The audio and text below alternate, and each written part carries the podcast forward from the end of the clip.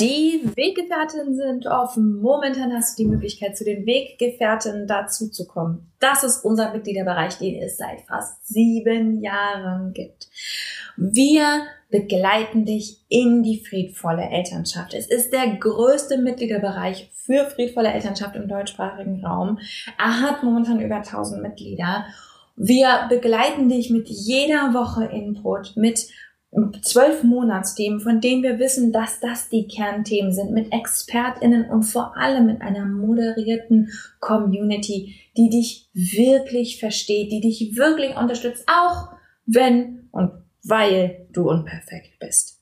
Wenn du Bock hast, mit dazu zu kommen, kannst du uns sieben Tage komplett kostenlos kennenlernen. Du findest uns unter derkompass.org slash Weggefährtin derkompass.org slash Weggefährtin, kannst komplett kostenlos dazukommen und dich einfach erstmal umschauen. Neben all dem, was ich gerade gesagt habe, der Community, den Monatsthemen, bekommst du auch Zugang zu psychologischer Beratung, zu Kursen, zu Workshops, zu vielem, vielem mehr, was wir für die Community veranstalten. Es lohnt sich absolut. Lern uns sieben Tage kostenlos kennen. Und keine Panik, wir sagen dir vor Ablauf der sieben Tage Bescheid, fragen dich, ob du bei uns bleiben willst. Und wenn du keinen Bock hast, dann gehst du wieder. Schließlich soll es für uns alle passen. Ich freue mich auf dich. Wir sehen uns bei den Weggefährten. Du blöde Kackmama! Und nun? Nun ist es Zeit für Schrecklich Nett der Podcast für Eltern, die keinen Bock auf Erziehung haben, aber nicht wissen, was dann. Moin, moin, moin. Heute will ich mal mit dir darüber sprechen. Ähm, warum es so schwierig ist, davon abzulassen, was andere Leute von deiner Erziehung halten und wie du da erste Schritte machen kannst. Und kleiner Disclaimer, mir ist klar, dass das nicht für alle Eltern ein Problem ist, aber es ist definitiv für viele Eltern, mit denen ich gesprochen habe, ein Thema. Und zu denen spreche ich heute. Es ist definitiv für mich auch lange ein Thema gewesen in Bezug auf meine Kinder. Und es hat sich folgendermaßen gezeigt. Ich habe in meinem Alltag angefangen, ähm, festzustellen, dass ich, wenn ich zu Hause mit meinen Kindern war, wir eigentlich schon ganz cool miteinander umgehen konnten und ich auch Sachen ausdiskutiert habe. Aber wenn ich irgendwo draußen und unterwegs war, dann habe ich plötzlich gemerkt, wie ich total streng wurde und so Sachen gesagt habe, wie jetzt ist aber mal Schluss und jetzt benimm dich mal. Lauter so Dinge, wo ich irgendwie selber in meiner eigenen Entwicklung eigentlich schon längst drüber hinaus war. Ich habe festgestellt, dass es mir total wichtig war, wie meine Kinder aussehen oder dass ich mich total geschämt habe, wenn mein Kind irgendwie mal was Freches in Anführungsstrichen zu mir gesagt hat. Ähm, ich habe auch festgestellt, dass es mir viel, viel schwerer fiel, mit meinen Kindern gute Lösungen zu finden und entspannt zu sein, während wir mit anderen Menschen zusammen waren. Und was dahinter stand für mich und was mir immer wieder begegnet bei Eltern, die ich begleite, ist diese Idee, was sollen die anderen denken? Und das dies, die, die ist natürlich insgesamt ein Problem für Menschen. Das ist insgesamt ein Thema, das uns beschäftigt als Menschen. Aber es scheint extrem ausgeprägt zu sein bei Eltern. Und was ich total faszinierend finde, ist, dass die Idee dahinter oft ist, es muss mir egal werden, was andere von mir denken. Was geht's mich denn an, was meine Nachbarin über meine Kindererziehung denkt? Warum interessiert mich das denn überhaupt? Was ist denn los mit mir? Und ich glaube, das ist schlicht falsch.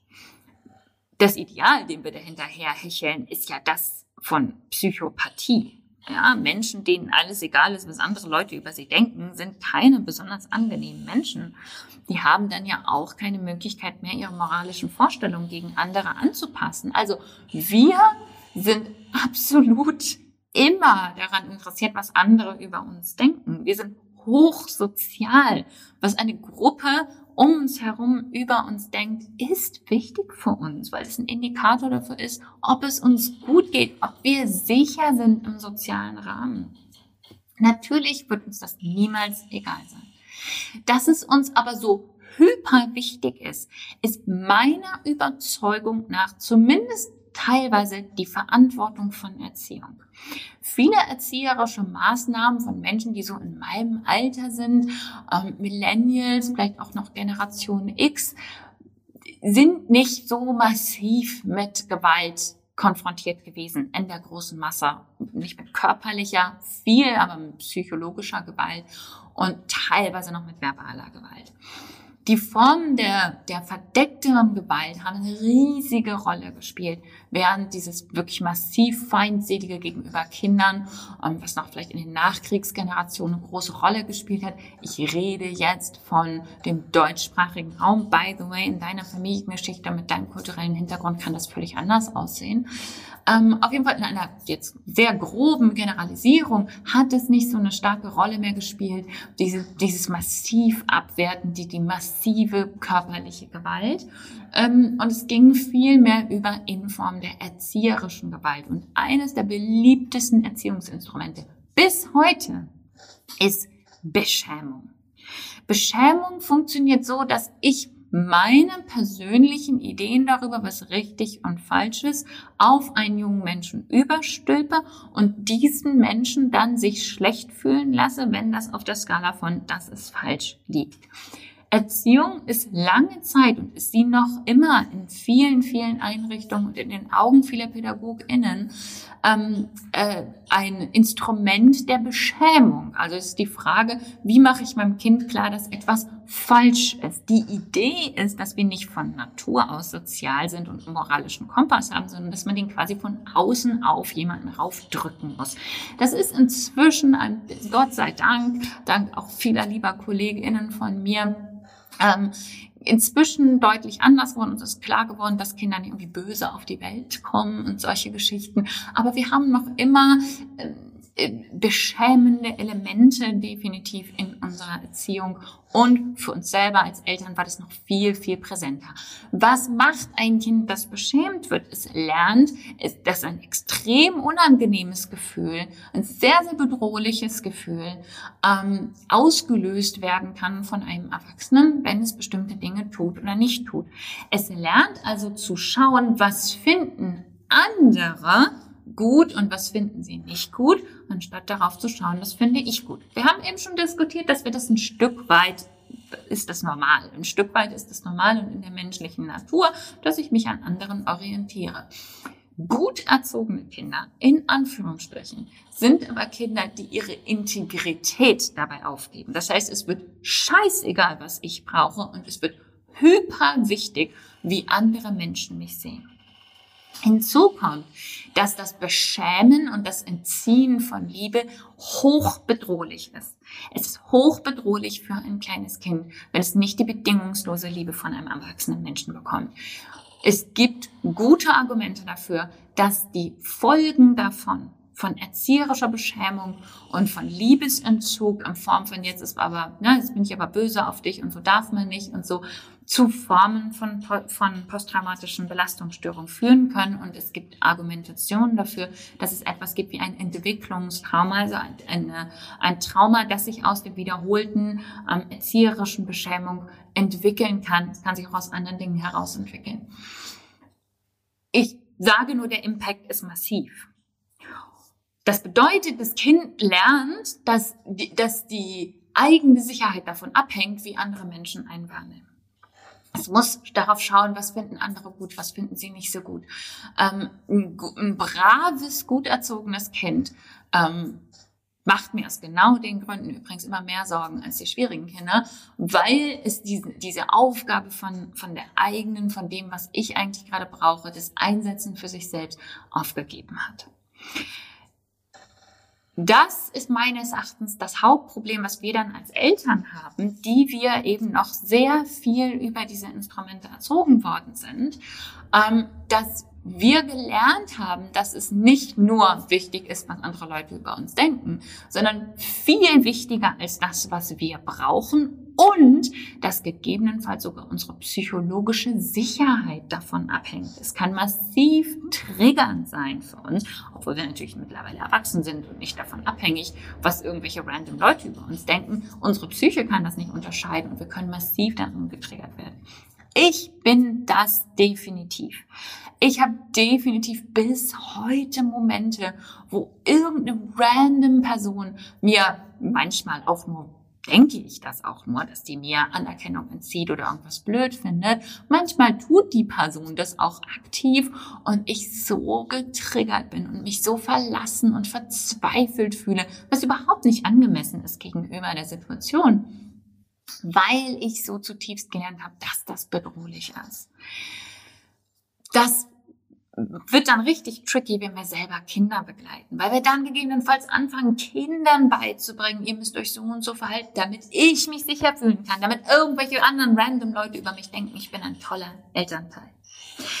Das ist es, weswegen es so oft für uns wichtig ist, was andere Leute über uns denken und das kann uns direkt im Weg stehen. Das Problem dabei ist, dass bedürfnisorientiertes Miteinander per Definition sich an den Bedürfnissen aller Familienmitglieder oder aller beteiligten Personen in einer Situation orientiert. Das heißt, der Blick geht nach innen. Wir schauen darauf, wie geht's mir, wie geht's dem Kind, was brauchen alle Beteiligten nach außen zu schauen, darauf, was andere vielleicht brauchen könnten oder zu versuchen zu antizipieren oder People-Pleasing zu machen, klassisches, wie ich das immer gerne mal mache, ähm, ist das Gegenteil davon. Es ist per Definition das Gegenteil davon. Wenn ich auf dem Spielplatz sitze und mich frage, oh mein Gott, was denken jetzt die anderen Eltern, wenn ich mein Kind nicht dafür bestrafe, dass es ein anderes Kind gehauen hat, bin ich nicht damit beschäftigt, dich zu fragen, wie geht's mir eigentlich gerade, was braucht mein Kind und wie kann ich dem Kind helfen, dass mein Kind gerade gehauen hat. Ich bin damit beschäftigt, mich nach außen zu orientieren. Deswegen ist das ein Problem, wenn ich diesen überentwickelten, diese überentwickelte Scham habe gegenüber, was sollen bloß die anderen denken? Das ist das Gegenteil von dem, was wir im Umgang mit unseren Kindern priorisieren wollen. Wie begegne ich dem also? Punkt Nummer eins, anerkennen, dass es so ist. Ich weiß, es ist unangenehm. Ich weiß, es kann manchmal wirklich albern und peinlich sein, was, was, was mir da plötzlich irgendwelche random Meinungen oder Ideen wichtig sind oder was ich für merkwürdige Sachen, was ich schon für merkwürdige Sachen gemacht habe. Weil ich dachte, dass irgendwelche anderen Leute gegebenenfalls vielleicht irgendeine Meinung dazu haben könnten.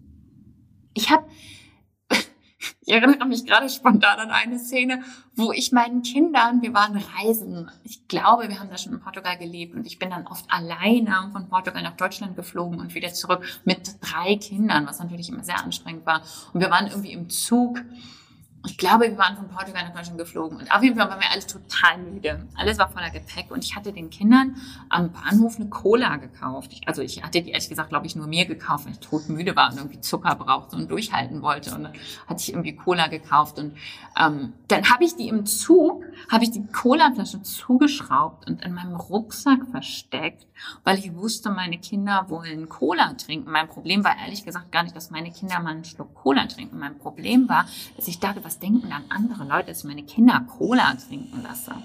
Fällt mir nur gerade mal ein, so aufs Thema random weirde Sachen, die wir machen. Und es ist wichtig, das anzuerkennen. Es ist wichtig, uns da nicht zu beschimpfen, zu sagen, sag mal, wie albern ist das denn? Was geht mich das an, wenn was irgend, irgend, irgendjemand, mit mir in einem scheiß Zug fährt, über meine Cola denkt, anstatt das zu tun sich klar zu machen, oh, okay, das ist das, wo ich gerade stehe. Ich bin so verängstigt darüber, was andere Menschen über mich denken, dass ich mich lieber verbiege und Sachen verstecke und mich verleugne und meine Kinder erziehe und meine Werte verrate, als dass ich einfach die Sache mache, die für mich gerade wichtig ist. Das anzuerkennen, diese Ehrlichkeit zu haben und uns den Raum zu geben, die unangenehmen Gefühle zu fühlen, ist das aller, aller, aller Wichtigste. Und dann empfehle ich, dass du übst. Dass du übst, Menschen zu enttäuschen, dass du übst, Nein zu sagen, dass du übst, in ganz kleinen Situationen diese Dinge nicht mehr zu machen.